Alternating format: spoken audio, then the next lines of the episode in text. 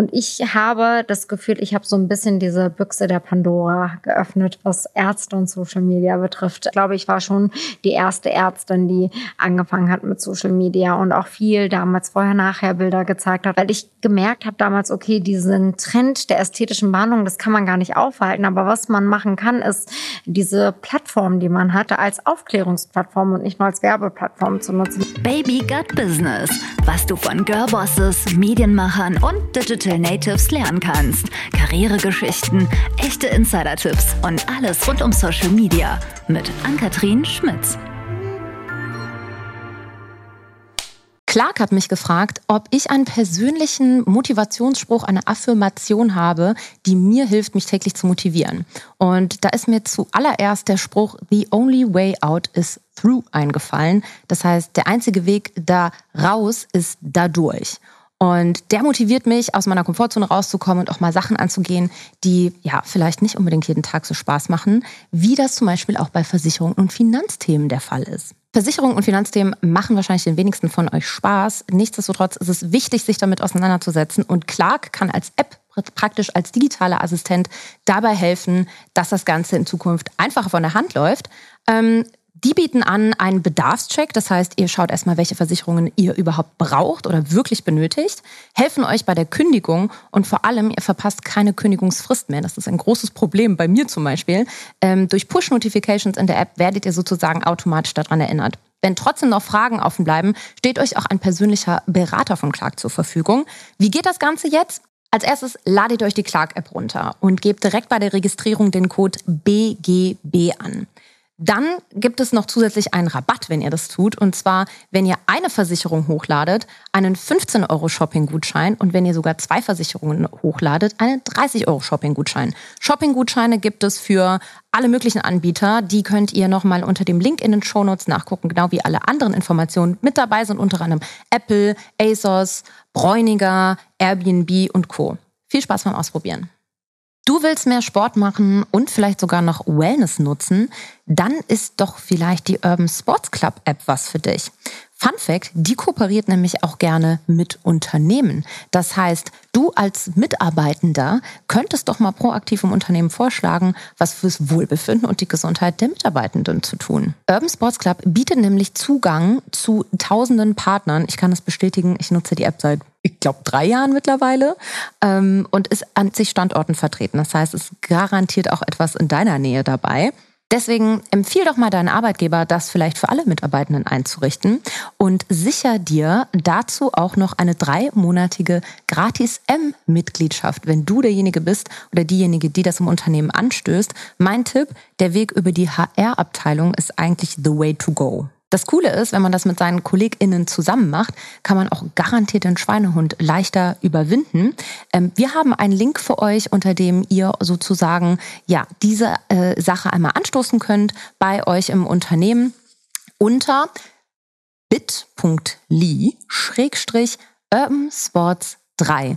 Wer sich das nicht merken konnte, der findet auch alles nochmal in den Show Notes. Du kannst okay. auch alles wegschneiden, was nicht gut ist. Ne?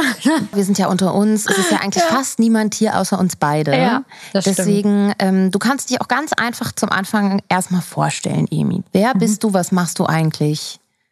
Wie alt bist du? Wo lebst du?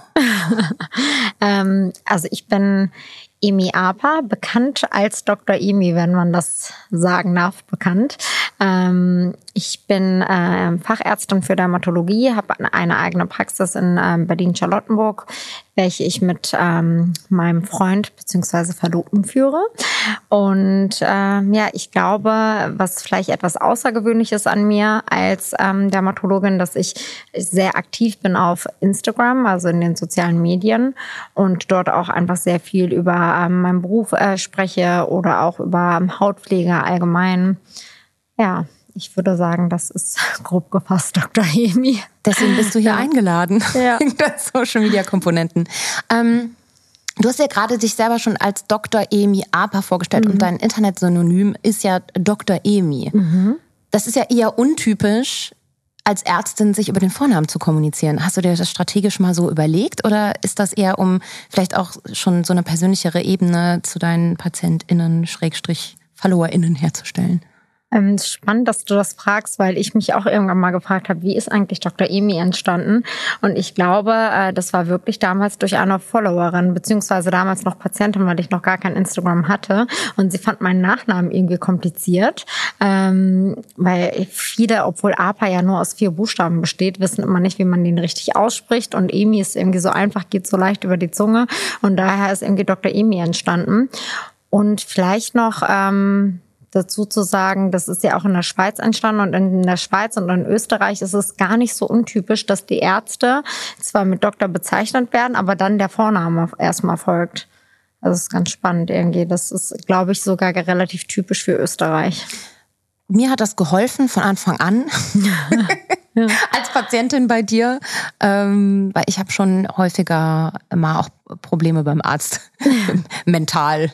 Ja, also ich fühle mich da in der Regel nicht so wohl. Ich bin jetzt keine krasse Angst. Doch, ich bin schon schon. Ich war ja schon krasse Angstpatientin und äh, du hast mir unter anderem geholfen, äh, dass ich das nicht mehr sein muss, weil du bist die erste Ärztin, die ich persönlich kenne. Das ist auch ähm, was Besonderes, finde ich. Mhm. Und wir kennen uns ja jetzt auch schon ein paar Tage. Stimmt. Trotzdem habe ich eigentlich relativ spät erst erfahren, dass du ja nicht nur reine Dermatolo Dermatologin bist und schon gar nicht, ich sag mal, in deinem Bereich gibt es ja auch, ich will jetzt nicht schwarze Schafe sagen, aber doch gibt es einige, die eine Zusatzausbildung machen und dann den Leuten irgendwie Filler ins Gesicht setzen dürfen. So, das sieht ja bei dir ganz anders aus. Also du hast ja wirklich eine fundierte, tiefgründige medizinische Ausbildung mhm. und hast ja sogar schon in einem Krankenhaus in Südafrika gearbeitet. Wie war das? Wie kam es dazu? Erzähl mal ein bisschen über deinen Werdegang. Ich glaube, viele ähm, kennen mich eigentlich als Ärztin für ästhetische Medizin oder wenn man jetzt mal wirklich böse sein möchte, als Botox-Ärztin quasi. Ne? Ja. Und ich glaube, so ähm, hast du mich vielleicht auch kennengelernt oder initial vielleicht dieses Gefühl gehabt, ähm, weil viel über irgendwie gerade ästhetische Behandlungen gesprochen wurde. Und mir persönlich war es eigentlich immer wichtig ähm, zu zeigen, ähm, ich habe Humanmedizin studiert. Das äh, sind ja auch immerhin 13 Semester, die, wo man sich ein bisschen durchquälen muss. Und ich war noch nie eigentlich äh, so erpicht darauf, wirklich ähm, ästhetische Medizin zu machen, sondern mir war es eigentlich super, super wichtig, eine Fachärztin zu sein. Und dann habe ich ja nach dem Medizinstudium auch die Facharztausbildung für Dermatologie gemacht, ähm, welche mich auch noch mal ja, fünf, sechs Jahre gekostet hat. Und daher fand ich das eigentlich auch schade, dass ich initial so mit Social Media anfing und alle mich einfach nur so mit Botox oder Hyaluron assoziiert haben, weil es äh, Menschen gab, die mich ähm, erwähnt haben und dann auch nur über diesen Aspekt von mir gesprochen haben. Und dann dachte ich auch so, Gott, das ist eigentlich viel zu schade, weil ich möchte gar nicht ähm, nur als so eine Spritzärztin bekannt sein oder als Ärztin für ästhetische Medizin. Den Begriff gibt es eigentlich gar nicht, sondern ich möchte eigentlich zeigen, dass ich äh, ja, ähm, ja Medizin studiert habe und auch einen ganz anderen Gedanken hatte, als ich anfing, Medizin zu studieren. Ähm, ich wusste ehrlicherweise gar nicht so richtig, wo ich hingehen möchte. Ich glaube, das prägt mich mein ganzes Leben, dass ich mir denke, so, ähm, dass äh, der Weg ist das Ziel oder beziehungsweise ist es ähm, wahrscheinlich ja, doch, der Weg ist das Ziel. Dass ich eigentlich gar nicht so sehr, ich habe mich immer sehr häufig einfach von meinem Bauchgefühl leiten lassen und habe Sachen aber, die auch ähm, wo ich gemerkt habe, die mir liegen oder dahin geht so ein bisschen mein Weg, habe ich mich auch ähm, irgendwie hinführen lassen oder das zugelassen, würde ich sagen. Und äh, weil du jetzt Südafrika angesprochen hast, Im Medizinstudium hat man ganz häufig die Möglichkeit, tatsächlich Sachen auch im Ausland zu machen, zum Beispiel Formulaturen, also Praktika oder auch das praktische Jahr. Das ist das letzte, äh, der letzte Teil des Medizinstudiums. Und ich habe wirklich versucht, weil ich schon immer jemand war, der gerne gereist ist, alles möglich im Ausland zu machen. Ich war in Korea, ich war in Istanbul, ähm, in der Schweiz und ein Teil dann auch tatsächlich in Südafrika. Und ähm, was war so das Krasseste, was du da erlebt hast? Ich würde sagen, ich war da ja in der Chirurgie. Und was mich halt total fertig gemacht hat, ist, wir haben in äh, Cape Town gelebt, aber wir haben in Tigerberg gearbeitet. Das ist so ein Township, ähm, eigentlich zwischen Stellenbosch und äh, Cape Town.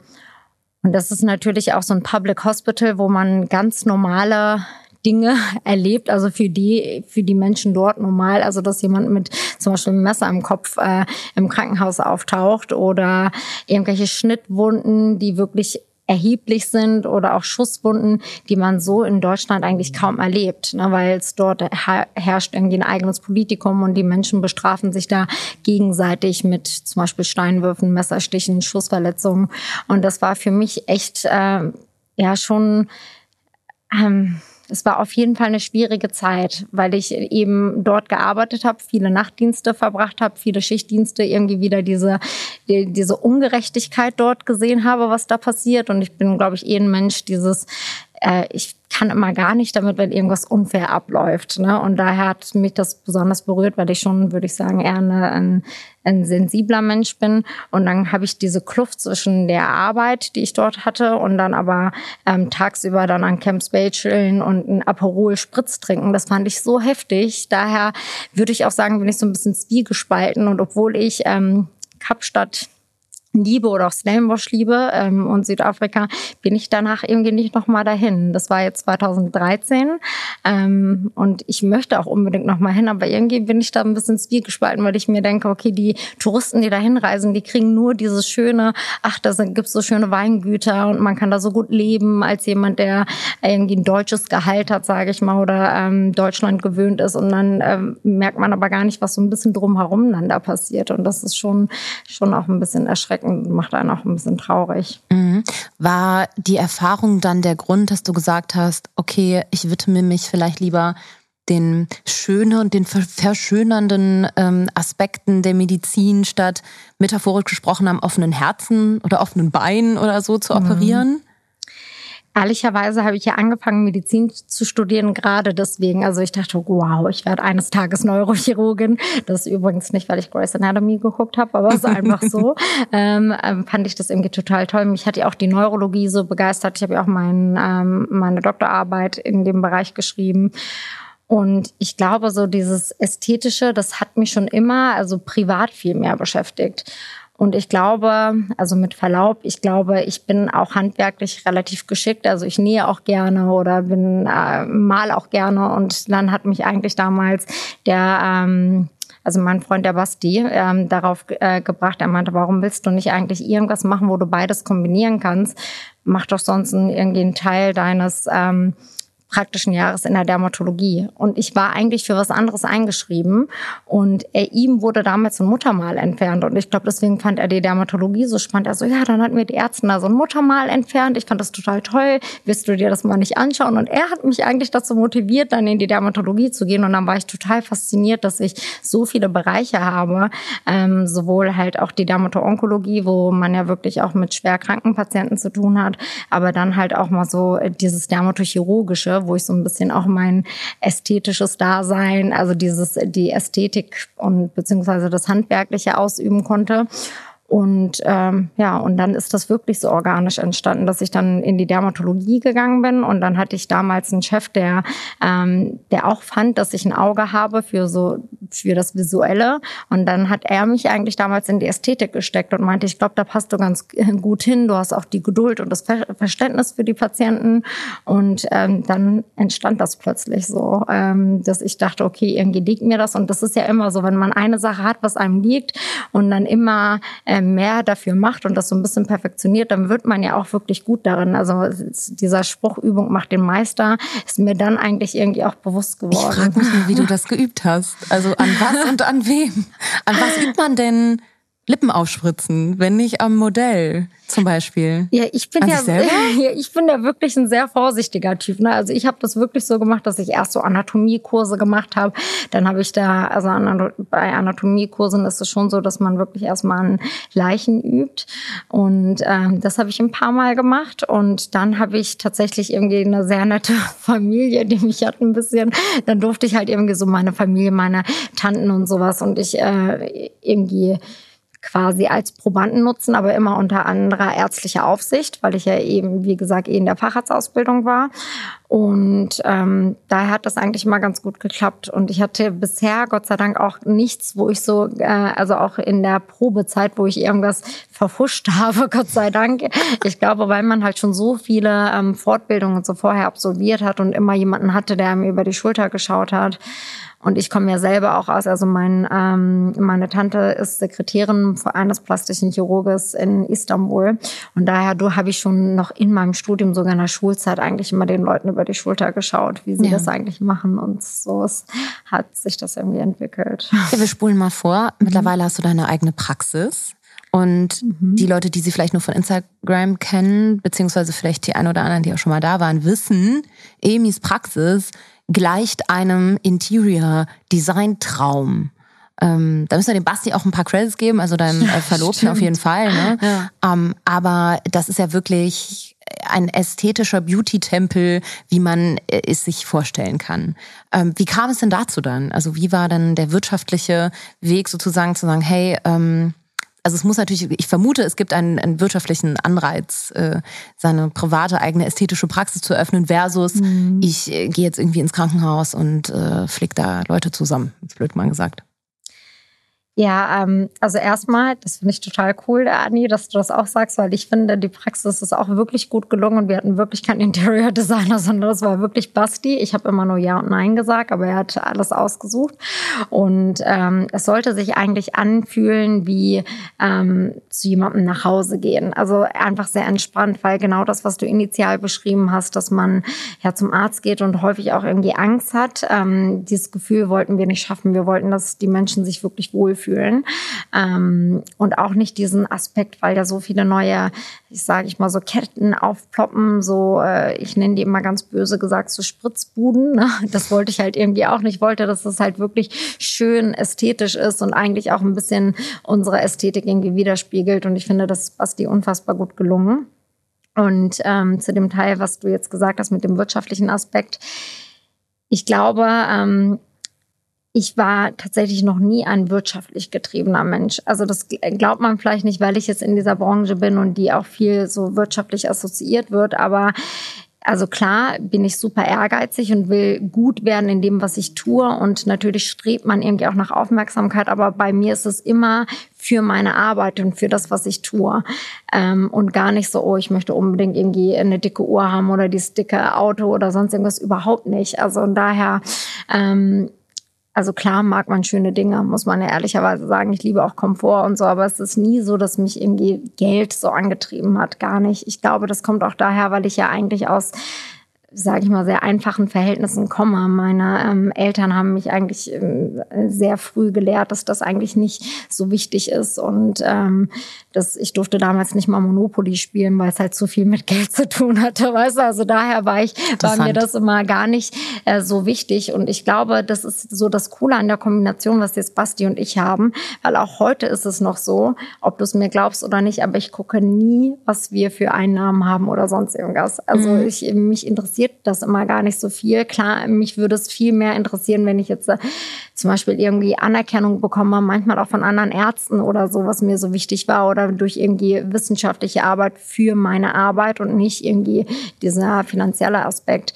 Daher ist es so eine gute Kombi zwischen mir und Basti, der ja BWLer ist und sich sehr gut halt äh, mit Unternehmensführung auskennt, mit Mitarbeiterführung und natürlich auch diesen ökonomischen Aspekt im Hinterkopf hat. Und ich bin eher ähm, wirklich die Ärztin, die das irgendwie gar nicht im Hinterkopf hat. Und ich glaube, das ist halt so eine gute Kombination auch für meine Patienten, weil ich denen ganz einfach, also ich mache, was ich für wichtig halte und habe gar nicht im Hinterkopf, oh, okay, ich muss jetzt aber so und so viele Einnahmen haben, damit sich das rentiert. Ja, ich glaube, du? das ist der Unterschied und das, deswegen machen wir auch so ein bisschen unter anderem diesen Podcast, weil mir schon auch mal wichtig ist, ich sehe das ja auch in meiner eigenen Branche und ich sehe, dass die Leute immer jünger werden, die Behandlungen mhm. vornehmen lassen ähm, dass ich schon, und ich habe selber Erfahrung damit, in der Tat, mhm. dass einem schnell auch Dinge aus wirtschaftlicher Motivation, so wie ich es ästhetischen Ärzten mhm. teilweise schon unterstellen würde, ähm, wie so eine Art Upselling. Also ja. dass man, dass man zu dem Paar Schuhe noch die Sohle verkauft bekommt, jetzt metaphorisch platt mhm. ausgedrückt,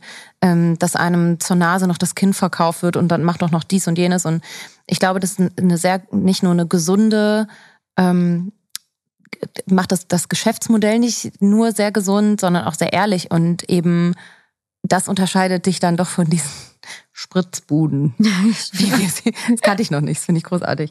Ähm, jetzt hilfst du ja eigentlich Menschen, sich in ihrer Haut wohler zu fühlen und selber irgendwie schöner äh, zu werden. Was hast du denn als Dermatologin vielleicht für ein Guilty Pleasure, was du dir erlaubst, was du vielleicht deinen Patientinnen verbietest oder wovon mhm. du abrätst? Also ich ähm, rede ja auch sehr viel über Haut und Hautgesundheit, wie du ja weißt. Und ich sage immer so, ja, Milchprodukte oder auch ähm, Nahrungsmittel mit einem hohen glykämischen Index sollten eher vermieden werden, vor allem wenn man zu Unreinheiten und sowas neigt oder beziehungsweise zu den richtigen Zeitpunkten gegessen werden. Und leider muss ich aber zugeben, dass ich selber ein Mensch bin, der Süßigkeiten über alles liebt. Wirklich, ich kann ganz locker auf Kohlenhydrate, Gemüse, Obst, auf alles verzichten, aber ich brauche einfach Süßigkeiten. Ich merke, das ist mir auch so wichtig. Ich, das macht mich so glücklich, Schokolade. Daher, ich könnte, glaube ich, niemals darauf verzichten und das vergeht auch kein Tag, an dem ich keine Schokolade esse. Was ich aber jetzt gelernt habe, ist das wirklich ähm, in Maßen zu essen und wirklich nach der Hauptmahlzeit, damit man den Insulinspiegel langsam hochbringt und nicht ganz steil. Ist jetzt keine Schleichwerbung. Mhm. Weißt du, was ich zuletzt äh, ausprobiert habe? Ich bin manchmal so ein bisschen Biohacking-mäßig unterwegs. Ich habe ja diesen mhm. Aura-Ring, der meinen Schlaf trackt und so mhm. meine Bewegungsabläufe und das irgendwie in Kontext setzt mit Schlaf. Ähm, und habe was ähnliches entdeckt. Und du wirst wissen, ich habe nämlich Todesangst vor Spritzen mhm. in Klammern gehabt, manchmal immer noch. Äh, ist es wird besser. Ähm, und zwar ist das ein Glukosemesser, eigentlich für DiabetikerInnen. Und den, der, der kommt in, in den Arm und der bleibt mhm. wie so ein Sensor da drin stecken. Da ist tatsächlich auch eine, eine kleine Nadel drin. Also es ist invasiv und mhm. es messt praktisch die, die ganze Zeit deinen dein Blutzuckerspiegel. Und das Geile ist, du siehst, nachdem du was gegessen hast, sofort, wie du es verträgst. Das heißt, geht der Blutzucker hoch, das wollen wir ja nicht. Ne? Wir wollen ja eigentlich immer einen mhm. konstanten Blutzucker genau. halten, damit man nicht diese Heißhungerattacken hat mhm. und man eigentlich sieht, okay, das ist ein gutes Lebensmittel, das ist irgendwie ein schlechtes Lebensmittel für mich.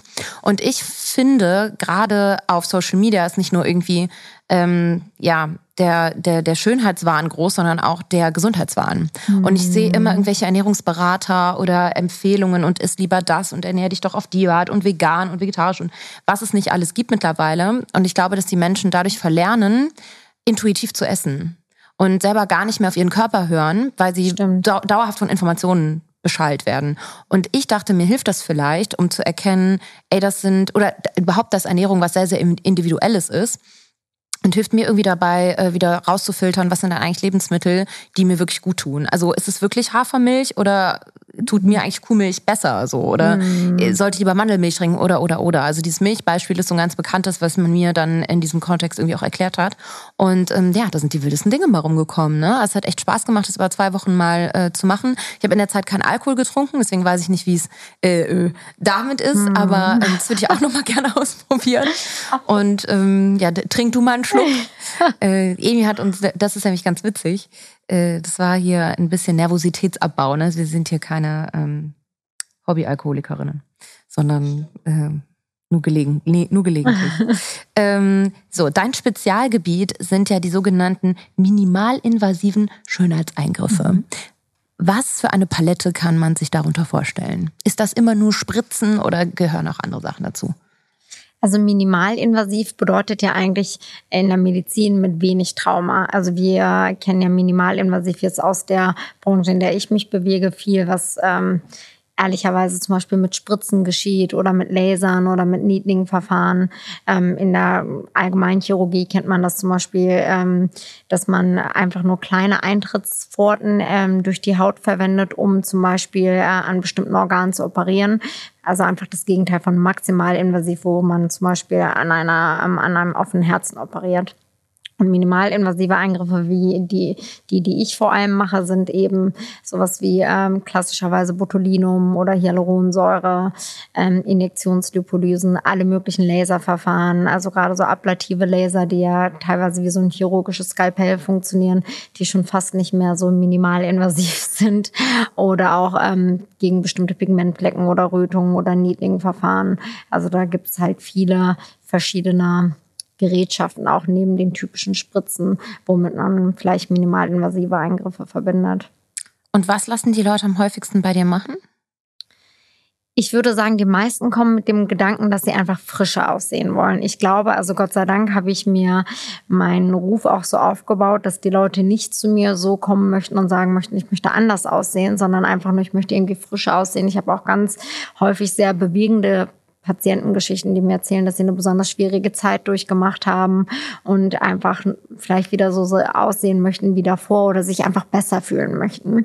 Ähm, und daher habe ich ganz häufig auch so Eingriffe, die so ein bisschen das Hautbild verbessern, so gerade so ein Palaton oder so, was man zum Beispiel auch häufig hat, manchmal auch nach Schwangerschaften oder nach ähm, schwierigen Phasen. Das habe ich viel oder Hautstruktur oder Hautqualitätsverbesserung. Ähm, und ähm, das hat sich jetzt so entwickelt und das ist, würde ich auch sagen, ist so das, weshalb mich die Patienten am meisten aufsuchen. Früher waren es auch ganz häufig tatsächlich so Lippen, weil ich ja eine Zeit lang sehr viel häufig gezeigt habe, wie viele Lippenbehandlungen ähm, irgendwie auch schief gehen können. Und dann habe ich ja ganz häufig gezeigt, okay, wie ich das wieder auflöse und quasi wie neu mache. Und dass ich auch, ähm, das, vielleicht habe ich auch irgendwo ein bisschen auch. was ja, dazu. Einmal Lippen auflösen, ja. wieder neu drauf machen. Ja, man, du musst dir vorstellen, vorstellen, diese äh, Branche der ästhetischen Medizin in dem Sinne der minimalinvasiven Eingriffe wie Hyaluronsäurespritzen, die gibt's ja gar nicht so lange. Und ich habe das Gefühl, früher dachte jeder Arzt, okay, was was, ich will mir was mal was dazu verdienen, ich spritze das einfach mal Lippen. Und entsprechend sahen die Lippen auch aus. Ein Chirurg, also nichts gegen plastische Chirurgen, ja, aber die irgendwie zwei Brüste in der Woche operieren, nebenbei vielleicht noch irgendwelche Buttlifts oder Fettabsaugungen machen und eine Lippe in der Woche, sage ich mal. Die können ja niemals das so gut machen wie jemand, der das zehnmal am Tag macht. Und entsprechend sahen ähm, Lippen teilweise auch aus, vor allem die ganzen Lippenbehandlungen, die vor ein paar Jahren erfolgt sind, die wieder quasi gerade zu biegen. Ähm, das hat echt viel ähm, ich glaube, das kostet vor allem den, Behand den neuen Behandler echt viel Kraft und Mühe, weil du ja wirklich teilweise gar nicht alles wieder auflösen kannst und du musst ja auch erstmal dahin kommen und dem Patienten das beibringen, dass das ja auch teilweise nicht so gut aussieht. Und in dem Moment macht man sich ja als neuer Arzt auch schon fast wieder ein bisschen unbeliebt. Daher, es ist jetzt gar nicht ähm, so einfach, wie es sich anhört, sage ich mal. Und auch nicht etwas, was ich unbedingt super gerne mache, diese Lippenkorrekturen. Aber das ähm, war auf jeden Fall auch so, dass ich sie eine Zeit lang viel gemacht habe. Würdest du sagen, die Leute gehen da auch mit zu leichtfertig um mittlerweile, weil sie das auf Instagram überall sehen? Ähm, und die, also dass die Hemmschwelle sinkt, da kommen wir später auch nochmal intensiver mhm. drauf zurück, aber also wie viele so verkorkste Gesichter mhm. kommen zu dir, wo du erstmal irgendwie anfangen musst, dass, also, und ich glaube, das ist auch so eine Sache, das wird zu wenig kommuniziert, finde ich, dass man das wieder auflösen muss und dass das, so wie ich das von Freundinnen gehört habe, auch ein echt schmerzhafter Prozess mhm. ist. Denn das, was man da reinspritzt, das löst sich nie wieder ganz auf, im schlimmsten Fall. Das stimmt. Das stimmt. Das sagen, äh, das zeigen vor allem die neuesten Studien, dass sich Hyaluronsäure äh, Filler eben nicht so leicht äh, ähm, auflösen. Teilweise MRT-Studien, die Patienten über Jahre, teilweise über Jahrzehnte verfolgt haben. Und selbst mit diesem Gegenmittel, mit der Hyaluronidase, ein Enzym, was die Hyaluronsäure wieder spaltet, ähm, schafft man es gar nicht, alles wieder aufzulösen, weil eben auch ein Vernarbungsprozess stattgefunden hat. Boah. Ähm, ja, aber auch etwas, was vorher größer gemacht wurde. Ja. Und wenn es dann künstlich mit Chemie wieder kleiner gemacht wird, sieht ja dann nicht unbedingt besser aus. Ja, ja dann, ich stelle mir das ja. so eingeschrumpelt und äh, wirklich unschön vor. Also kommt immer drauf an, wie lange und wie häufig man Behandlung gemacht hat, wie viel Vernarbung da stattgefunden hat. Ich würde sagen, ganz so dramatisch ist es ey, ist es nicht, dass es danach so ganz schrumpelig ist, aber, ähm, aber klar, warum? Man hat ja irgendwann auch mal Geld dafür ausgegeben, um das zu machen und da muss man das irgendwie auflösen und das geht mit Schmerzen einher und ähm, es ist schon, glaube ich, auch für die Patienten einfach kein einfacher Schritt. Mhm. Ähm, ich würde aber sagen, also um auf deine Frage zurückzukommen, ich würde sagen, dass es eigentlich eher so ist, dass die ähm, Menschen viel vorsichtiger jetzt mit Behandlung umgehen, weil sie vielleicht auch gesehen haben, wie viel auch schiefgehen kann. Oder, also ich habe das Gefühl, inzwischen gibt es so viele Möglichkeiten, so viele Ärzte, so viele Beautyketten, dass die Leute sich schon sehr speziell ihren eigenen Arzt irgendwie aussuchen und entsprechend auch dahin gehen, weil ich glaube zum Beispiel auch, dass ich mit meiner Ästhetik auch nicht jeden und mit meiner Philosophie jeden anspreche. Die gehen dann vielleicht woanders hin, wo sie dann vielleicht dieses ganz offensichtlich gemachte bekommen können und daher daher mhm. ist es ähm, vielleicht inzwischen so, dass ähm, dass es durch die sozialen Medien oder auch multimedial äh, so erkennbar ist, dass man äh, die Ärzte sich entsprechend aussucht und jeder Arzt wahrscheinlich auch die richtigen Patienten entsprechend für sich findet. Mhm. Jetzt ähm, würde man ja grundsätzlich wahrscheinlich vermuten, die meisten äh, Patientinnen sind weiblich, die bei dir in die Praxis kommen. Was mich interessiert ist, wie hoch ist denn der Männeranteil mittlerweile?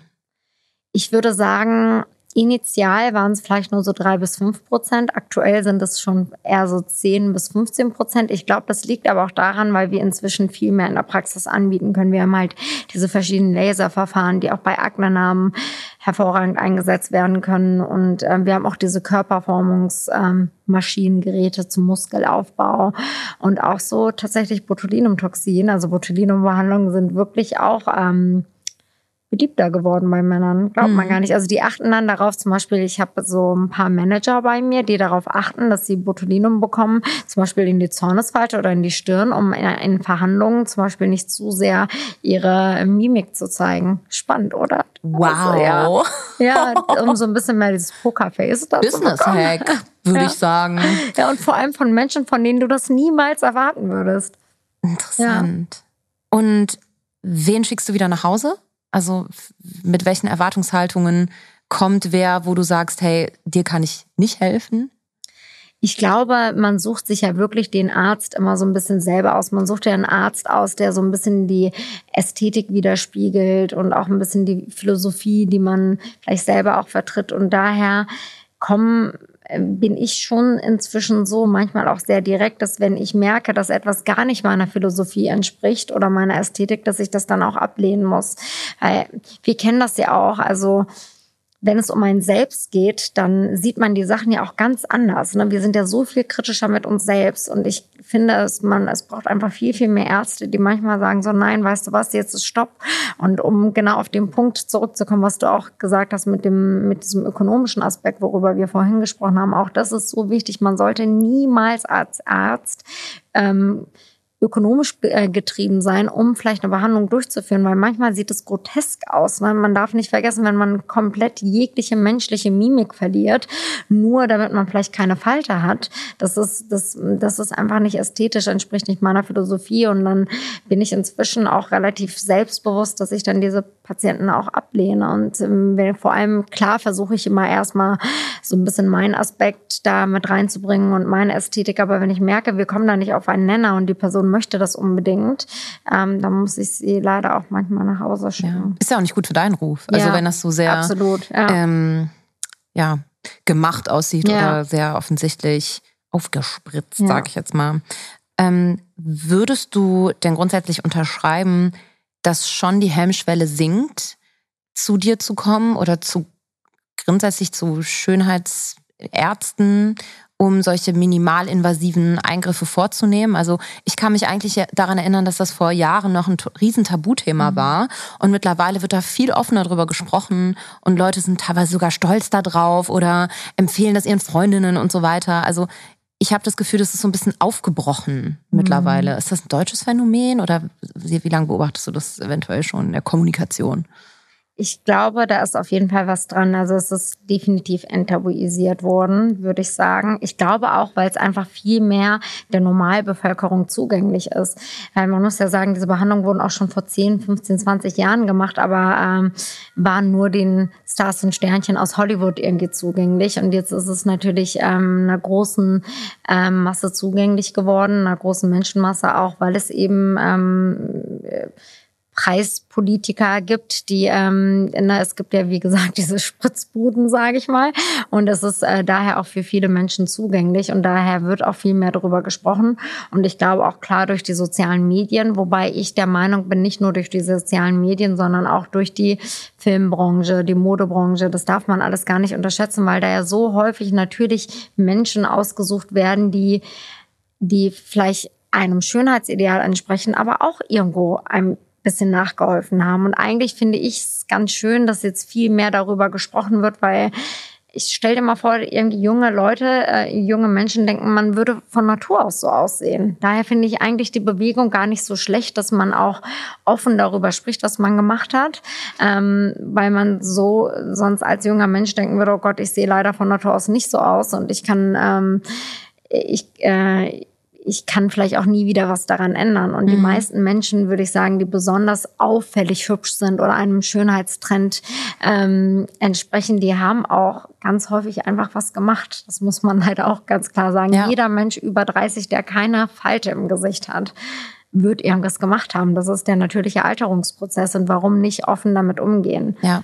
Ich glaube, es ist, ich bin voll bei dir, aber ich glaube, es ist trotzdem ein schmaler Grad zwischen, ähm, ab welchem Moment wird das zur Werbung in Anführungszeichen für so eine Sache. Ja. Und ähm, wo triggert das eher noch mehr Leute, das zu machen? Ähm, und wo ist irgendwie Transparenz und Offenheit wichtig, damit Leute sich besser fühlen? Ich glaube, das ist immer total situativ und das ist auch schwer zu entscheiden. Da gibt es wahrscheinlich kein richtig und kein falsch. Ja. Aber apropos St- Star, Stars und Sternchen, Star, Stars und Sternchen, ich habe noch eine kleine Überraschung für dich, das haben wir nicht abgesprochen. Kommt's. Ich habe drei Stars und Sternchen mitgebracht, wo ich dich mal fragen würde, Ja.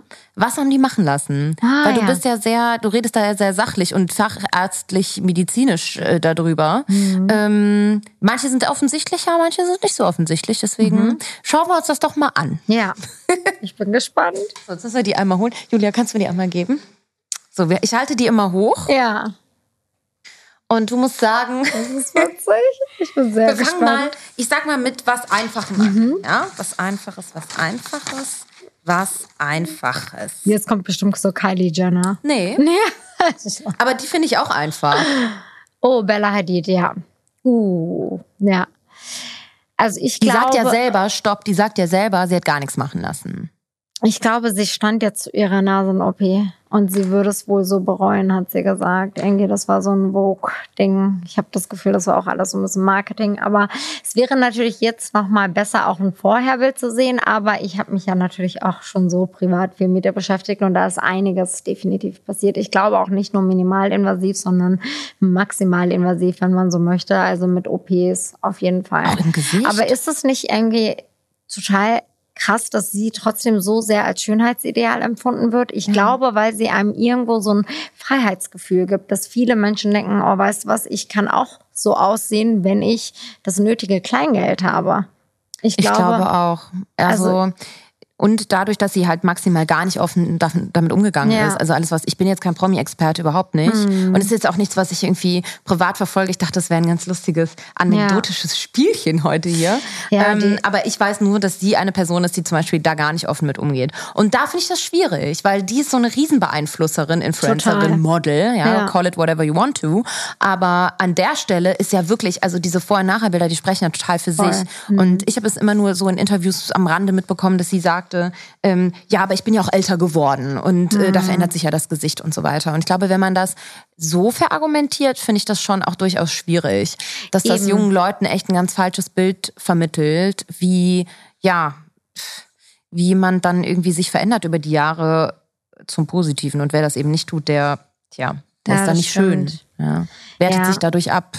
Absolut. Ich glaube, es ist so ein Zwiespalt auch immer zwischen, okay, ich möchte nicht die Menschen dazu animieren, Behandlungen durchzuführen ähm, und dann vielleicht auch, ähm, dass man aber ganz offen damit umgehen möchte, weil man vielleicht auch eben von Natur aus nicht so aussieht. Also da ist aber, also definitiv, das wissen wir, glaube ich, alle, die vorher-nachher-Bilder von ihr anschauen, nicht irgendwie alles natürlich. Ne? Und das ist Nichtsdestotrotz Ja. sehr erfolgreich und Ja. verdient viel Geld damit mittlerweile. Ja, Nur absolut. mit ihrem Aussehen. Klar, weil sie eben ja auch das aktuelle Schönheitsideal, was wir ja haben, ja total erfüllt. Ne? Diese hohen Augenbrauen, die großen Augen, der volle Mund, die kleine Stupsnase. Ähm, das ist halt alles wirklich, also rein medizinisch-ästhetisch gesehen, ist das vielleicht schön, aber das ist, ähm, ich finde, Schönheit ist so ein komplexer Begriff und so facettenreich und auch so kulturgeschichtlich geprägt. Wer darf sich schon anmaßen, jemand anderen als schön ähm, zu bezeichnen. Und ich finde, das ist so, ähm, liegt ja auch so sehr im Auge des Betrachters. Und ich, ich persönlich finde, ehrlicherweise wahrscheinlich aber auch, weil ich Interviews und alles von ihr gesehen habe, ich persönlich finde sie zum Beispiel nicht so schön. Obwohl sie vielleicht rein ästhetisch so sehr viele Schönheitsmerkmale irgendwie erfüllt. Ja. Aber das, Ja, mich nervt das ja. maximal charakterlich an ihr, dass sie Ja. nicht dazu steht. Also das finde ich total unauthentisch. Ja. Ja. Ähm, es war gar nicht so einfach, eine deutsche Person zu finden, wo ich dachte so, hm, die ist nicht unbedingt Kundin bei dir, weil wir wollen ja hier keine äh, Kundinnen entlarven, ja, die vielleicht nicht dazu stehen oder so. Ähm, deswegen ja. äh, korrigier mich, wenn ich falsch liege, aber bei ihr bin ich mir ziemlich sicher, dass sie nicht bei dir ist. Deswegen dachte ich so, das kann ich als deutsches Beispiel nehmen. Kennst du sie? War ein Vorschlag aus meinem Team übrigens. Ich bin unschuldig.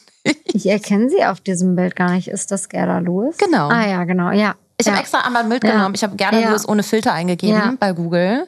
Und um, um möglichst ein fil und filterfreies Bild, war auch nicht so einfach, ähm, zu finden, wo sie so natürlich aussieht. Hm. Ja, also ich glaube ähm, definitiv, dass sie auch nachgeholfen hat. Ich frage mich jetzt, ähm, ich habe sie tatsächlich einmal auch persönlich getroffen auf, ähm, auf einer Messe und fand, fand sie auch super nett, muss ich sagen. Und da ist mir das natürlich auch aufgefallen, dass da ja einfach ein bisschen weniger ähm, also sie ist einfach ein bisschen weniger sie, die sie, glaube ich, bei Germany's Next Top Model war sie. Ne? Ja. Ich glaube, da hat auch auf jeden Fall eine Veränderung stattgefunden. Ich weiß aber ich auch Aber ist nicht, das so, wenn du Leute auf Events oder so dann persönlich siehst? Du bist ja auch noch nicht so lange in dieser Welt unterwegs, mhm. in Anführungszeichen dass du den Leuten ins Gesicht guckst und dass du dir direkt irgendwie so matrixmäßig, analysemäßig siehst, ah, die hat das machen lassen, das machen lassen. Und fällt dir das selber noch auf? Ähm, mir fällt bewertest das, du das? Ja, ich glaube, also ich werte es eigentlich nicht, muss ich sagen, aber ähm, ich, mir fällt es auf jeden Fall auf. Also es gibt niemanden, bei dem es mir nicht auffällt, weil ich glaube, wenn man so tief in dem Thema drin ist und so genau, genau weiß, wo die Muskeln liegen, wie sie sich natürlich bewegen, dann sieht man auch sehr, sehr schnell, wenn da was gemacht ist. Selbst wenn es super gut gemacht ist, sieht man das. Ja. Muss man sagen. Und ich ähm, möchte natürlich auch niemanden auf den Schlips treten. Das weiß ich doch, Emi. Deswegen ja. bist du ja maximal aus deiner Komfortzone ja. gerade rausgegangen. Ich habe dir ja. schon versucht zu retten. Ich, ich weiß, du, bist, du magst das gar nicht. Aber man muss ja die Leute auch ein bisschen challengen, hier mhm. bei Baby Gut Business mal aus ihrer Komfortzone rauszukommen. Bisher läuft doch das doch super. Nochmal eine ganz kurze Werbeunterbrechung. Und zwar für alle Businesskunden, die jetzt mal die Ohren spitzen sollten. Es geht um einen Mobilfunktarif und zwar von Vodafone. Ich bin selber seit ich glaube, vier oder fünf Jahren oder länger Vodafone Black Business Kundin. Das heißt, ich weiß, wovon ich spreche. Und vor allem jetzt in der Black Week gibt es wieder ein ganz besonderes Angebot. Und zwar bekommt ihr das allerneueste iPhone 14 für, ich muss es ablesen, 84 Cent statt äh, wie normal für 109,16 Euro im Red Business Prime Tarif. Dazu gibt es nochmal 100 Gigabyte extra geschenkt on top. Und ihr könnt sozusagen eine Cashback-Aktion mitmachen. Das heißt, ihr bekommt on top noch einmal 100 Euro von diesem Betrag erstattet. Ich wünsche euch ganz viel Spaß beim Ausprobieren. Schaut euch das Ganze doch mal an. Alle weiteren Infos und vor allem den Link dazu zum Angebot gibt es in den Show Notes. Ja. Ähm, du hast ja mittlerweile selber 177.000 Menschen, die dir bei Instagram folgen, die mhm. jeden Tag gucken, was geht in der Praxis ab, was hat Emi wieder Tolles zu berichten über die Dermatologie im äh, Besonderen und die Filler- und Botulinum-Geschichten im Speziellen. Ähm, bei TikTok habe ich gesehen, hast du teilweise über eine Million Views auf deine Videos. Welche, ich kann mich an eine Emi erinnern, wo wir uns vor zwei Jahren kennengelernt haben, die mhm gerade erst mit Instagram angefangen hatte, zum Beispiel, und da war TikTok noch Zukunftsmusik. Ähm, welche Rolle spielt Social Media für dich mittlerweile beruflich? Du hast ja schon gesagt, du bist da eher die Exotin mhm. unter den Ärztinnen.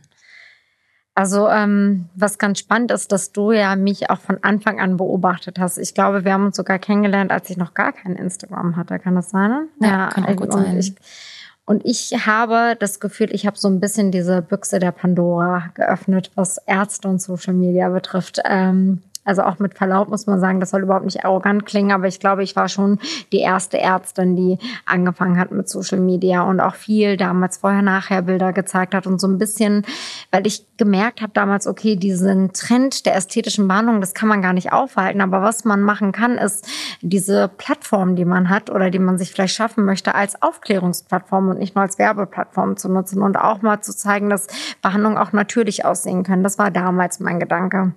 Und dann habe ich das auch sehr viel gezeigt. Dann haben sehr viele Ärzte nachgezogen. Und dann dachte ich so, hatte ich wirklich, das war so ein einsteinendes Erlebnis, dass ich das so plötzlich habe ich, ich gucke eigentlich gar nicht so viel nach rechts und links, was andere Ärzte machen. Und dann dachte ich so, Gott, was hast du da gemacht? Jetzt gibt es plötzlich so viele Beauty-Ketten mit irgendwie Social-Media-Teams oder irgendwelche Ärztinnen und ich dachte so Gott, dann habe ich auf deren Seiten geguckt und dachte mir, die sind ja total ähnlich wie meiner und irgendwie finde ich das überhaupt nicht cool. Ich dachte, das kann doch nicht sein, dass man ja, das ist ja fast schon Animierung dazu, diese Behandlung zu machen. Und ich glaube, diesen Switch merkt man auch, dass ich dann irgendwann wirklich aufgehört habe damit. Ich habe kaum noch vorher-nachher Fotos gezeigt. Ich habe viel mehr über darüber gesprochen, was eigentlich schiefgehen kann bei diesen Behandlungen und viel mehr über äh, eigentlich das gesprochen, wo ich herkomme, die Dermatologie, die Haut, die Hautgesundheit, über Hautpflege und ähm, und habe eigentlich viel mehr so gezeigt, wie ich eigentlich selbst bin, vor allem privat bin, gar nicht unbedingt auch als Ärztin und habe ähm, gemerkt, dass das eigentlich das ist, was auch gut ankommt. Und das ist, glaube ich, auch das, was mir irgendwie Spaß macht. Und daher nehme ich so ein bisschen Abstand dazu, zu dem, was ich vorher gemacht habe. Und tut mir schon irgendwie fast ein bisschen leid, weil ich mir denke, klar, wenn du halt Instagram öffnest und sofort siehst, hier sind die Vorher-Nachher-Bilder, so siehst aus, so kannst du aussehen, immer dieser Optimierungswahn, nicht nur in der Schönheitsindustrie, sondern auch, finde ich, Gesundheit, Essen allgemein und irgendwie Sport und worüber wir alles auch schon irgendwie gesprochen haben. Und daher habe ich das echt ähm, auch meine Social Media Strategie, wenn ich so sagen kann, irgendwie schon auch sehr geändert. Ich glaube, damals hatte ich keine wirkliche Strategie und es, vieles ist organisch gewachsen und ich hatte viele Menschen, ähm, die meine Arbeit mochten und ähm, das auch gepostet haben. Und dann habe ich halt selber gemerkt, so ich möchte irgendwie gar nicht nur dafür stehen und ich möchte auch nicht die äh, nächste Botox-Ärztin werden, so ja. ähnlich wie in den Staaten, weißt du? Also korrigiere so. mich, wenn ich falsch liege, aber ich meine, es wäre sogar bei diesen maximalinvasiven Behandlungen Brust, die Brazilian mhm. Buttlift heißt das doch, glaube ich. Und diese stark figurverändernden Dinge ist es sogar verboten. Mhm. Ähm, das so in Deutschland, auf jeden Fall natürlich nicht international, aber in Deutschland ist es, glaube ich, sogar verboten, dass das so plakativ gezeigt wird, zum Beispiel. Deswegen gibt es jetzt auch kein Dr. Miami, glaube ich, heißt er doch, mhm. ähm, in Deutschland, der das so auf die Spitze treibt, weil da ist schon, es gibt in Deutschland schon Regulatorien dafür. Ne? Ähm, auf jeden Fall, was die eigene Website angeht. Es kann natürlich sein, dass das deutsche Recht dahinter äh, bei Social Media nicht immer so schnell hinterherkommt. Das kennen wir ja auch von anderen äh, Problemstellungen im Netz. Aber also da gibt es schon auch nochmal irgendwie Sachen, die man darf und die man nicht unbedingt äh, darf. Mhm. Und was sehr triggernd ist oder was man auf jeden mhm. Fall blurren muss oder oder oder. Aber ähm, das ist ja schon was, was dich auch stark bekannt gemacht hat. Ne? Ähm, würdest du sagen, dass das schon auch ja mittlerweile ein Erfolgskriterium bei dir ist, Social Media? Also hat das dazu geführt, dass du hochfrequentierte, eine hochfrequentierte Praxis hast und eigentlich kriegt ja keiner einen Termin bei dir. Das ist mhm. ja auch mhm. häufig irgendwie ein Kritikpunkt. Ähm, das ist schon aber durchaus durch Social Media ausgelöst worden, oder nicht? Ich glaube, Social Media und auch ein bisschen die klassischen Medien, glaube ich, hatte auch ein paar ähm, Fernsehauftritte oder ein paar, ähm, äh, sage ich mal, Pressemitteilungen, die sicherlich irgendwie dazu geführt haben zu diesem, zu diesem Terminboom. Und ich glaube auch, weil ich halt als einer der wenigen Ärzte auch ganz offen darüber gesprochen habe, dass Sachen auch äh, gerade in meinem Bereich der Schönheitsindustrie auch teilweise sehr vulgär aussehen können. Und ich glaube, das sehen auch viele Menschen und zu mir kommen tatsächlich viele, sehr viele Menschen, die eigentlich, wo du niemals denken würdest, dass sie das eigentlich machen würden. Und ich glaube, weil ich eben halt diesen, ähm, diesen Bereich bediene von Menschen, die, bei denen es sehr natürlich aussehen soll, weil ich halt sehr offen darüber gesprochen habe und auch über Nebenwirkungen spreche. Und ich glaube, das ist auch viel eine Vertrauenssache, definitiv. Und ähm, klar ist es so, dass ich ähm, Social Media auch ähm, für mich und so gesehen vielleicht auch für die Praxis nutze. Aber inzwischen würde ich sagen, gar nicht mehr so viel, dass ich, ähm, sondern auch viel mehr, dass ich merke, okay, irgendwie gibt mir das auch voll viel. Da ist irgendwie so eine kleine Community entstanden, muss man sagen, von der ich nie gedacht hätte, dass es die irgendwie gibt. Und das, das gibt mir irgendwie auch voll viel. Also ich glaube, es gibt kaum einen Arzt, der alle Kommentare selber beantwortet oder alle DMs irgendwie selber beantwortet. Und so irgendwie habe ich gemerkt, dass das irgendwie etwas, was so sehr organisch und vielleicht auch authentisch gewachsen ist und dass ich, ähm, dass mir das irgendwie auch Spaß macht und ich gar nicht so, wie man vielleicht denkt, das mit einem strategischen Hintergrund mache, von wegen, oh, okay, dann könnte sich mein Terminplan erfüllen oder ich könnte das und das machen, weil ich glaube, dann könnte ich viel, dann würde ich viel mehr Behandlungen zeigen, mhm. theoretisch, wenn ich, wenn das mein, ähm, meine Motivation wäre. Was ich mich frage, wann machst du diesen ganzen Content? Also du bespielst ja schon zwei Kanäle, relativ frequentiert. Mhm. Bei einem vollen Terminkalender in der Praxis, wann findest du Zeit für diese Content-Produktion? Wann machst du das? Also ich muss sagen, ich habe wirklich extrem viel gearbeitet in den letzten zweieinhalb Jahren. Das schon. Also ich habe aktuell ähm, schon eine Sieben-Tage-Woche, würde ich sagen, weil ich nämlich das, was ich bei Social Media mache, manchmal gar nicht so sehr als Arbeit sehe. Ähm, und tatsächlich manchmal auch, es klingt irgendwie schon fast ein bisschen so übertrieben. Ich hasse das eigentlich, wenn Leute das sagen, oh, irgendwie, ist, irgendwie ist es nicht wirklich Arbeit für mich, aber auch so, mein Job macht mir halt so viel Spaß.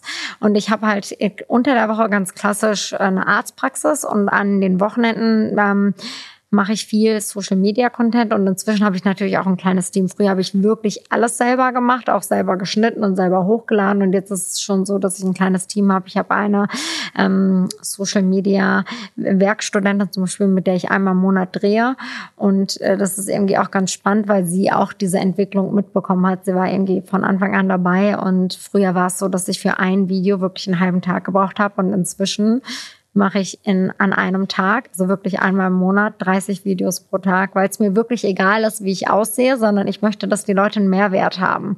Also dann denke ich mir, ich erzähle denen was, wovon die auch irgendwie wirklich was haben und bringe das auch nicht aus so medizinischem Fachchinesisch, weißt du, wie Ärzte sich manchmal auch präsentieren, die sprechen ja manchmal auch extra hochgestochen, damit äh, man sie bloß nicht versteht oder wie man zum Beispiel auch Inki-Listen liest bei irgendwie Hautpflegeprodukten, sondern ich versuche das so nahbar ähm, wie möglich zu gestalten. Und ich habe das Gefühl, dass das eigentlich auch das, was viel mehr ankommt oder das sind als zum Beispiel jetzt so Behandlungen oder sonst irgendwas, weil die Leute, weil ich das Gefühl habe, ich kann den Leuten viel mehr zeigen, ähm, wer ich bin. Also viel mehr als diese Ärztin, die vielleicht Stars und Sternchen behandelt, weißt du?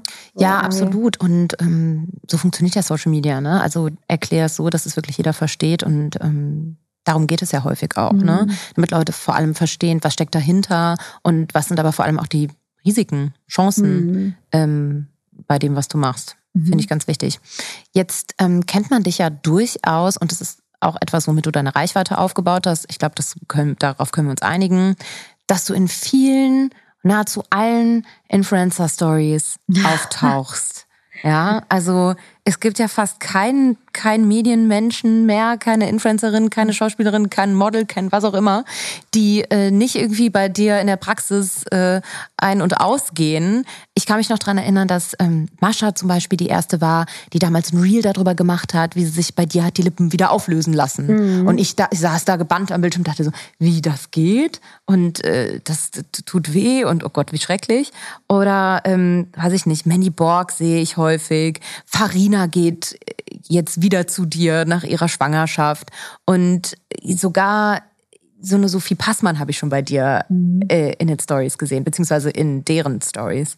Ähm, wie hast du es geschafft, dass all diese bekannten Persönlichkeiten so offen darüber sprechen, dass sie zu dir kommen, was machen lassen, sich verschönern lassen, sich irgendwie, ähm, ja, dass, dass sie dich ganz offen in ihren Stories erwähnen und so dazu stehen? Hast du da irgendwie drauf eingewirkt oder du mit denen gesprochen oder wie läuft das hinter den Kulissen des Influencer-Marketings für Schönheitseingriffe ab? Ich glaube ehrlicherweise gar nicht. Das ist so organisch entstanden. Ich glaube, ich habe wirklich noch nie jemanden, was heißt ich glaube, ich weiß, dass ich noch nie jemanden darum gebeten habe, geschweige denn dafür bezahlt habe, Story zu machen. Niemals. Mascha zum Beispiel, äh, ähm, bestes Beispiel damit habe ich, sie kam ganz normal als Patientin. Ich habe gar nicht damit gerechnet oder auch bei einer Sophie Passmann, dass die darüber sprechen würde.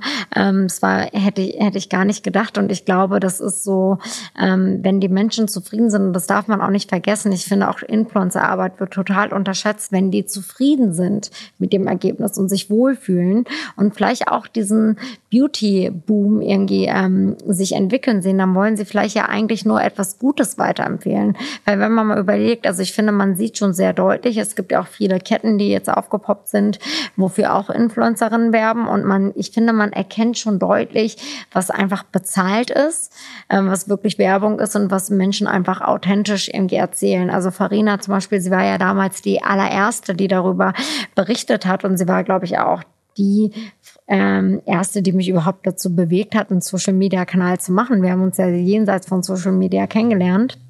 Und das finde ich, also sie zeigt das ja auch nochmal so gut, wie authentisch das ist. Und sie empfiehlt ja wirklich nur Sachen, wo sie wirklich hintersteht. Und ich habe das Gefühl, das ist wirklich bei den meisten so. Und ich ähm, würde sagen, wenn es mal nicht so ist, dann finde ich, wenn es jetzt ein, plötzlich von einer Pharmafirma gesponnen so ein riesen Hyaluronsäure-Deal ist, dann sieht man das auch relativ schnell. Auf oder? jeden Fall sieht man das. Und ich habe letztens mich erschrocken, als ich sowas gesehen habe und konnte das kaum fassen. Also Mhm. das war auch so platt. Ja. Da haben aber wirklich bekannte InfluencerInnen zugesagt. Und ich kann mich noch an einen Programmpunkt dieses Influencer-Events erinnern, bei dem dann die, die selber Rosinen mit dieser Hyaluronsäure aufgespritzt haben. Das war, hast du es auch gesehen? Ja. ja, das war ein Programmpunkt von einem Hyaluronsäurehersteller, der ein Influencer-Event veranstaltet hat und Dinner und dann äh, durfte man davor in so einer Praxis oder an einem Tisch saßen alle äh, in einer Runde und haben Rosinen mit Hyaluron aufgespritzt. Also da, Ich finde das sorry, so ein aber das fand ich wirklich, ähm, Also find- bad practice. Ich finde es auch so verrückt. Oder es gibt auch Events. Ähm, ich wurde auch schon häufig dafür gefragt von Pharmafirmen. Auch teilweise wurden mir da Summen angeboten. Da gibt es, glaube ich, viele Ärzte, die das nicht abgelehnt hätten. Ähm, wo du wirklich als, ähm, da kommen dann ein paar Influencerinnen, da ist so ein Event, ne? Und dann ist da eine Bühne und dann kannst du halt die Leute dann als Ärztin quasi vor der Bühne dann behandeln und dann filmt da jeder mit und jeder kann, das ist wie so eine Messe und dann kommt jeder vorbei und äh, Eintritt ist ab 12 übrigens. Jahren kann man da schon rein. Ich glaube in diese bestimmten Bereiche dann ab 16 und dann habe ich mir gedacht, ey, das mache ich nicht. Also das, das finde ich, es geht überhaupt gar nicht. Und ich finde es auch erschreckend, ähm, dass Menschen das überhaupt machen, weil, weil ich finde, klar ist es so, ich weiß, die Schönheitsindustrie boomt und alles. Und äh, mehr oder weniger profitieren viele Bereiche davon, aber irgendwo gibt es auch Grenzen. Ich finde, das ist auch ein Riesenunterschied zu sagen, okay, ich lasse diese Behandlung durchführen und ich mache das bei der und der Person, weil ich mich da besonders gut aufgehoben fühle, statt ich äh, sehe jetzt übrigens so aus. Das kannst du auch haben. Geh auf die Seite, da findest du eine Ärzteliste und die können dir das dann ermöglichen. Oder halt diese Werbung, die man teilweise auf dem Weg hierher, habe ich gesehen, 99 Euro Lippen kann man haben bei einer bestimmten Kette oder 129 Euro. Also das ist, das ist doch, das finde ich verrückt. Hm, schwierig.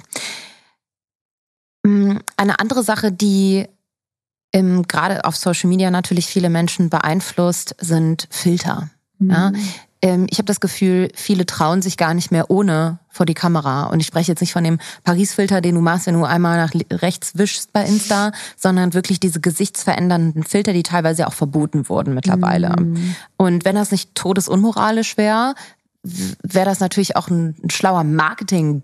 Hack gewesen, zu sagen damals, okay, ähm, wir bauen mal diese e Dr. Amy Lips, d- das ja schon fast irgendwie ein tr- trending Hashtag war, ähm, oder auf jeden Fall viel ein Begriff ist, die baut man irgendwie als Filter nach und du kannst heute ausprobieren, wie so, ein, wie so eine Lippe an dir aussehen würde, bevor du diese Behandlung äh, irgendwie selber durchführen lässt. Also das wäre natürlich dem, ich, ich, ich würde es als sehr unmoralisch beurteilen, aber diese Filter gibt es ja. Ich weiß nicht, ob das von Ärzten schon aktiv irgendwie als Marketingkanal genutzt wird, aber die werden ja auch immer besser. Gibt es Menschen, die zu dir in die Praxis kommen, ähm, sozusagen mit so einem mit so einem Filter und sagen, so möchte ich aussehen oder mit einem mit einem Bild von einem Influencer und zeigen, hey, ähm, kannst du mir irgendwie genau so eine so eine Lippe machen oder genau solche mich bitte nach diesem Vorbild irgendwie behandeln. So ein bisschen wie zu DM gehen oder Douglas mit dem Make-up. Hier, das, die Produkte hätte ich gerne, damit ich so aussehe. Kam das, Das- schon mal vor? Ja, das kam schon mal vor und ich habe auch gerade, während du gesprochen hast, irgendwie überlegt. Ich glaube nämlich, ich habe das irgendwann mal kommuniziert. Ich glaube, ich habe mal ein Reel dazu gemacht oder Stories, dass ich finde, dass das aufhören sollte.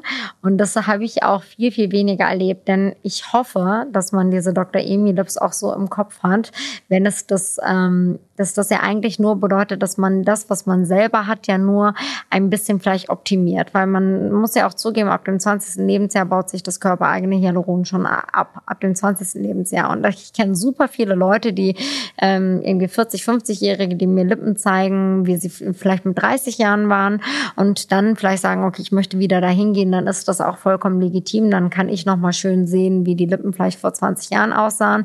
Aber mit Filtern, ähm, das würde genau nicht Dr. Emi Lips entsprechen, weil das würde ja bedeuten, dass man etwas ganz anderes macht, als man eigentlich hat. Und ich möchte ja, wenn dann nur optimieren. Ich möchte, dass die Menschen ein besseres Selbstwertgefühl haben. Ich möchte eigentlich im allerbesten Fall, und das passiert hoffentlich, äh, meistens, dass die Behandlung, die ich, führe, äh, die ich durchführe, gar nicht gesehen werden.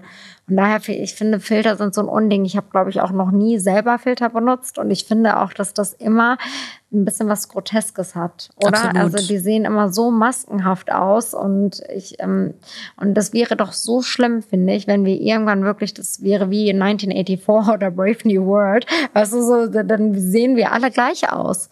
Wäre das nicht schlimm, wenn wir also alle gleich aussehen Aber würden? Emi, ich habe schon das Gefühl, dass der Trend dahin geht, dass die Leute alle gleich aussehen wollen. Ich weiß nicht, woran das liegt. Ob das dieses starke Nacheifern von berühmten Persönlichkeiten ist, ob es die eigene Unsicherheit ist, damit man eher der Norm entspricht, ähm, mhm. die starke Unsicherheit bei sich selber oder die Unzufriedenheit mit dem, mit dem eigenen Bild, was man von sich hat, weil man da immer sehr kritisch ist und das natürlich mit dem abgleicht, was viele gerade irgendwie im Internet machen. Und machen uns nichts vor, die Leute, die extrem viele Follower haben, die sehen auch alle gleich aus, meines Erachtens. Also viele davon. Viele haben entsprechend diesen Schönheitsideal, was du schon beschrieben hast. Kleine Nase, große Lippen, lange Haare, irgendwie blond, hellhäutig und so weiter. Und ich finde schon, dass das ein, ein Trend ist, den man identifizieren kann. Hm. Würdest du nicht sagen, dass Social Media das nicht beeinflusst hat? Dass es erst überhaupt Social Media eigentlich angefangen hat, dass Leute alle dieses einheitliche Gesicht wollen? Ich glaube, durch Social Media fällt es vielleicht ein bisschen mehr auf oder wird in die breite Masse herangetragen, aber eigentlich ist das ein Phänomen, was es schon immer gab. Also es gab schon immer Schönheitsideale, die sich auch, die auch im Wandel der Zeit waren. Also früher diese antiken Nasen, die sogar einen Sprung nach innen, ähm, also nach unten quasi hatten, die waren damals total beliebt. Oder auch weiße Augenbrauen, die man kaum gesehen hat, waren mal die total beliebt. Die kommen aber wieder, habe ich gesehen auf TikTok. Genau. Und jetzt ist es halt so, jetzt ähm, ähm, dass diese großen Augen oder eine besonders kleine Nase, was eine Zeit lang auch überhaupt nicht ästhetisch war. Ne? Das ist ja jetzt total in so, Gott sei Dank kommt es sogar ein bisschen mehr weg von dieser komischen Skipisten, ne? also was man ja mhm. eine Zeit lang auch immer gesehen hat. Aber das ist so, oder diese ganz vollen Lippen. Ich habe das Gefühl, das ist also diese Schönheitsideale, die, die sind so ein bisschen im Wandel der Zeit und die fallen jetzt ein bisschen mehr auf, weil früher hat man immer gar nicht gesehen, wer sich welche Zeitschrift oder welches Buch durchliest. Und jetzt ist ja jetzt kann man das alles auf Social Media nachverfolgen. Aber ich habe schon das Gefühl, dass es schon kulturgeschichtlich schon immer so war, dass die Menschen einem Schönheitsideal nachgeeifert sind und dass diese Schönheitsideale einfach im Wandel der Zeit sind. Und aktuell mhm. ist es so, ähm, dass dieses, äh, ne, so auch so mit Gewicht zum Beispiel, eine Zeit lang habe ich das Gefühl, was Super-Size-Models oder Plus-Size-Models waren so ein bisschen in und jetzt habe ich das Gefühl, jetzt geht's leider wieder total zurück und ich habe irgendwo letztens gelesen, Heroin-Chicks sei Habe ich auch in. gelesen gelesen. Wo ich dachte so, oh Gott, bitte nicht. Ähm, also das ist halt leider, ich glaube, durch Social Media, äh, weil inzwischen das jeder konsumiert und wir alle nachvollziehen können, wer was konsumiert, wird es halt viel, ähm, viel transparenter, dieses mhm. Schönheitsideal. Ich glaube, der Flex ist eher bei sich zu bleiben und zu sich zu stehen. Ja. Und es ist ja nun gar nicht schlimm, irgendwie minimale Dinge an sich verändern zu lassen. Aber dieser, also ich finde das schon gruselig. Ich finde das auch absolut keine gute Ent Entwicklung, dass gefühlt jeder Erfolg erfolgreiche Mensch irgendwann mhm. sehr ähnlich aussieht. Und man kann die Leute ja gruseligerweise dabei beobachten, wie dieser Prozess entsteht. Also ich will jetzt keine Namen nennen, aber also ich habe Influencerinnen, denen ich selber folge, deren aufgrund des Instagram-Algorithmus ich vielleicht ein halbes Jahr nicht mehr ausgespielt bekommen habe. Äh, und die werden mir jetzt wieder in Feed gespielt und ich erkenne die nicht mehr wieder. Mhm. Und denke mir, was ist hoch, was ist denn da passiert? Und das sind einfach Dinge, die kann man nicht rückgängig machen. Also deswegen sind so ja. Beauty-Trends wie Fashion-Trends zu behandeln und ähm, finde ich wirklich schwierig. Ja. Ich sehe aber auch wieder den Gegentrend. Auch diese Artikel habe ich schon gelesen, ähm, dass die Kardashians äh, oder Kylie Jenner hat sich doch auch vor zwei Jahren vor der Geburt ihrer Tochter auch die Lippen auch wieder auflösen lassen. Oder ja. ja. Äh, total Banane. Oder dass irgendwie gar nicht dieses dick oder dünn oder so, das ist, das ist auch gar nicht der, der Vibe gerade, sondern das sind diese total, in Anführungszeichen, deformierten, unnatürlichen Sanduhrfiguren, die absolut niemand gefühlt von Natur aus hat oder wirklich nur der mm, winzigste stimmt. Teil unserer Gesellschaft. Also es ist schon. Das finde ich aber auch erschreckend. Da muss ich dir schon zugeben und ich glaube auch, ähm, oder da muss ich dir recht geben, meine ich. Und ich glaube, da liegt auch eine sehr, sehr große Verantwortung in meiner Branche. Ich glaube, da muss man ganz häufig auch ein bisschen ja, vielleicht braucht auch jeder Arzt, der im ästhetischen Bereich tätig ist, auch vielleicht auch eine psychologische Grundausbildung, dass man irgendwie erkennt, okay, was, was bewegt eigentlich die Person, die gerade vor mir steht? Was ist, äh, macht die gerade eine besonders schwierige Zeit durch? Wir kennen das alle. Wir sind alle viel härter mit uns selbst, wenn wir gerade eh eine schwierige Phase durchmachen. Dann gucken wir uns im Spiegel an, finden uns plötzlich ganz hässlich. Dabei ist man eigentlich gar nicht hässlich, aber man macht gerade diese schwierige Zeit durch. Und ich finde, man sollte ähm, als Arzt dafür irgendwie ein Gespür haben und stets einen Moralkompass in sich tragen und vielleicht auch mal sagen kann, weißt du was, dann verdiene ich halt weniger. Mhm. Ist so, aber dafür habe ich eher äh, Patientinnen, die tagtäglich rumlaufen und die sagen können, weißt du was, da war ich bei Dr. Emi, die hat mir davon abgeraten. Und noch viel schöner ist es übrigens, wenn ich denen von etwas abgeraten habe, die woanders hingehen, das machen lassen und dann zurückkommen und sagen, weißt du was, du hattest so recht, sieht so schlimm aus, können wir das wieder rückgängig machen. Das ist für mich so eine gut, schöne Bestätigung, dass ich mir denke, okay, ähm, irgendwie wird das... Ähm, wird das vielleicht, setze ich damit ja auch einen Trend, weißt mhm. du, weil eine Zeit lang habe ich vielleicht einen Trend gesetzt mit diesem Ho, hallo, ihr lieben Ärzte, ihr müsst jetzt auch alles Social Media machen und am besten alles schön ästhetisch und eure Behandlungen zeigen, aber vielleicht zeige ich ja mit meinem, mit meiner jetzigen Entwicklung, äh, wisst ihr was, ihr müsst besonders vorsichtig damit umgehen, weil Hyaluronsäure baut sich nicht so schnell ab und die Menschen tragen das teilweise Jahrzehnte mit sich und können das nicht wieder auflösen oder es entstehen teilweise asymmetrische Gesichter, unschöne, also eigentlich genau das Gegenteil von dem dem man, was man wollte. Und vielleicht nutzt man sogar die Reichweite, die man hat, für Aufklärung und nicht für Werbung. Mhm.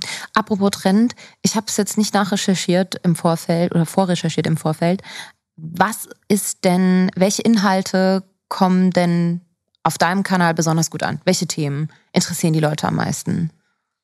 Ähm, ich habe das Gefühl, tatsächlich, da war, hat, hat, kommen die ästhetischen Behandlungen am wenigsten gut an. Das ist total, äh, total spannend zu beobachten, dass die immer die wenigsten Klicks haben. Dabei steckt am meisten Mühe immer hinter. Oder auch so die ganz medizinischen Themen. Ich habe das Gefühl, dass diese so ein bisschen funny Content immer ganz gut ankommt, wenn ich so ein bisschen zeige, so einfach wer ich bin, dass ich mich manchmal selber auch nicht ernst nehme. Und bei Stories ist es immer so, also es gibt Stories, da mache ich mich total zurecht und zeige dann irgendwie was von mir und denke mir dann so, okay, cool, vielleicht kommt das gut an die gar nicht. Und meistens zeige ich mich ja eher ungeschminkt oder ich zeige, dass ich bis zwei Uhr morgens immer noch in der Praxis sitze und was mache. Und da komme ich, äh, bekomme ich immer das beste Feedback. Also daher würde ich sagen, ist eigentlich dieses Authentische, also äh, das weißt du wahrscheinlich besser als ich, diese Trends bei Social Media, aber gerade das so zu zeigen, wie man ist, dieses Authentische und nicht perfekt gemachte und eher dieses Lustige, ähm, das sind immer die, die am meisten Klicks haben und irgendwie am besten ankommen. Die Authentizität. Ja. Das Buzzword, das niemals stirbt. Ähm, was würdest du denn jungen Mädchen in Bezug auf äußerliche Schönheit, Selbstbewusstsein, in seiner eigenen Entwicklung gerne mal vielleicht mit auf den Weg geben, so abschließend? Ich glaube, eine Sache, die ich ähm, so im Kopf hatte, waren natürlich erstmal Schönheitsideale, dass die halt vergänglich sind und irgendwie im Wandel sind. Ähm, das haben wir aber schon besprochen. Ich glaube, es ist super wichtig, mal ein bisschen dieses, äh, die sozialen Netze auch, äh, irgendwie außer Betracht zu lassen und jenseits davon vielleicht mal wirklich mit Freunden und Familien über, ähm, über Freunde und Familie über Sachen zu sprechen, die einen stören. Und ich glaube, ein ganz wichtiger Tipp, was ich auch gerne meinem Jüngeren selbst gegeben hätte, ist, ähm, dass eigentlich der Vergleich Vergleich immer die Eintrittskarte eigentlich zum Unglücklichsein ist, finde ich. Und ich, ich habe das Gefühl, dass dieses Vergleichen le leider gefördert durch Social Media, weil man so schnell sich mit Millionen von Menschen vergleichen kann, einen so häufig so unglücklich macht und eigentlich einen selbst auch so ausbremst. Und ich wünschte, ich hätte das damals meiner ähm, 14-jährigen Version gesagt und ich würde das auch, äh, sage das auch immer wieder meinen Followern, dass man sich einfach niemals vergleichen sollte. Ja, also ich glaube, der größte Selbstbewusstseins-Hack unserer Zeit ist das Ausmisten des eigenen Social-Media-Feeds. Das stimmt. Besser kann man sich eigentlich nicht vor mentaler Ungesundheit mhm. schützen. Und das ist was, was die Leute häufig vergessen, weil für die meisten wird das sogar das erste sein, ähm, womit sie morgens aufstehen und das letzte sein, womit mhm. sie ins Bett mhm. gehen. So sind wir mal ehrlich. Und dass wir uns ständig da mit, äh, mit selber ähm, so stark auseinandersetzen, müssen wir noch ernster nehmen. Ja, und da auch bewusster mal aussortieren. Und das ist mhm. das, was einem, und wenn du das Gefühl hast, ähm, mal ganz äh, hart mit sich selber und dem eigenen Social Media Konsum ins Gericht gehen und sagen, hey, ich mag die Person vielleicht, vielleicht sogar eine Freundin oder so, ja, mhm. aber die gibt mir einfach kein gutes Gefühl aus den und den Gründen oder ich fühle mich dadurch eingeschüchtert oder was auch immer das in mir auslöst, dann schalte die stumm. Das kriegt die gar nicht mit. Oder entfolge mhm.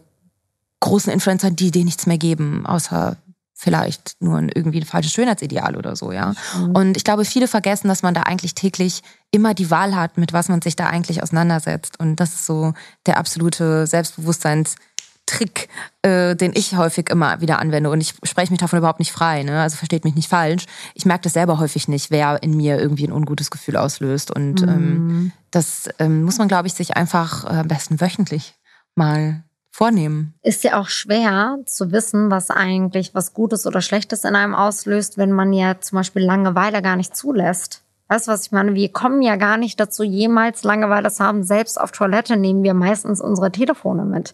Daher ist es so, ich glaube, das also erstmal super wichtig, was du sagst, sehe ich auch so, dass man sein Feed ja auch selber gestalten kann. Also nicht sein Feed, sondern seine For You-Page quasi, äh, indem man bestimmten Leuten folgt oder nicht folgt. Und dann glaube ich auch, dass man einfach auch mal sein Handy auslassen muss und Langeweile zulassen muss. Weil dann kommt man vielleicht auch auf ganz andere Gedanken.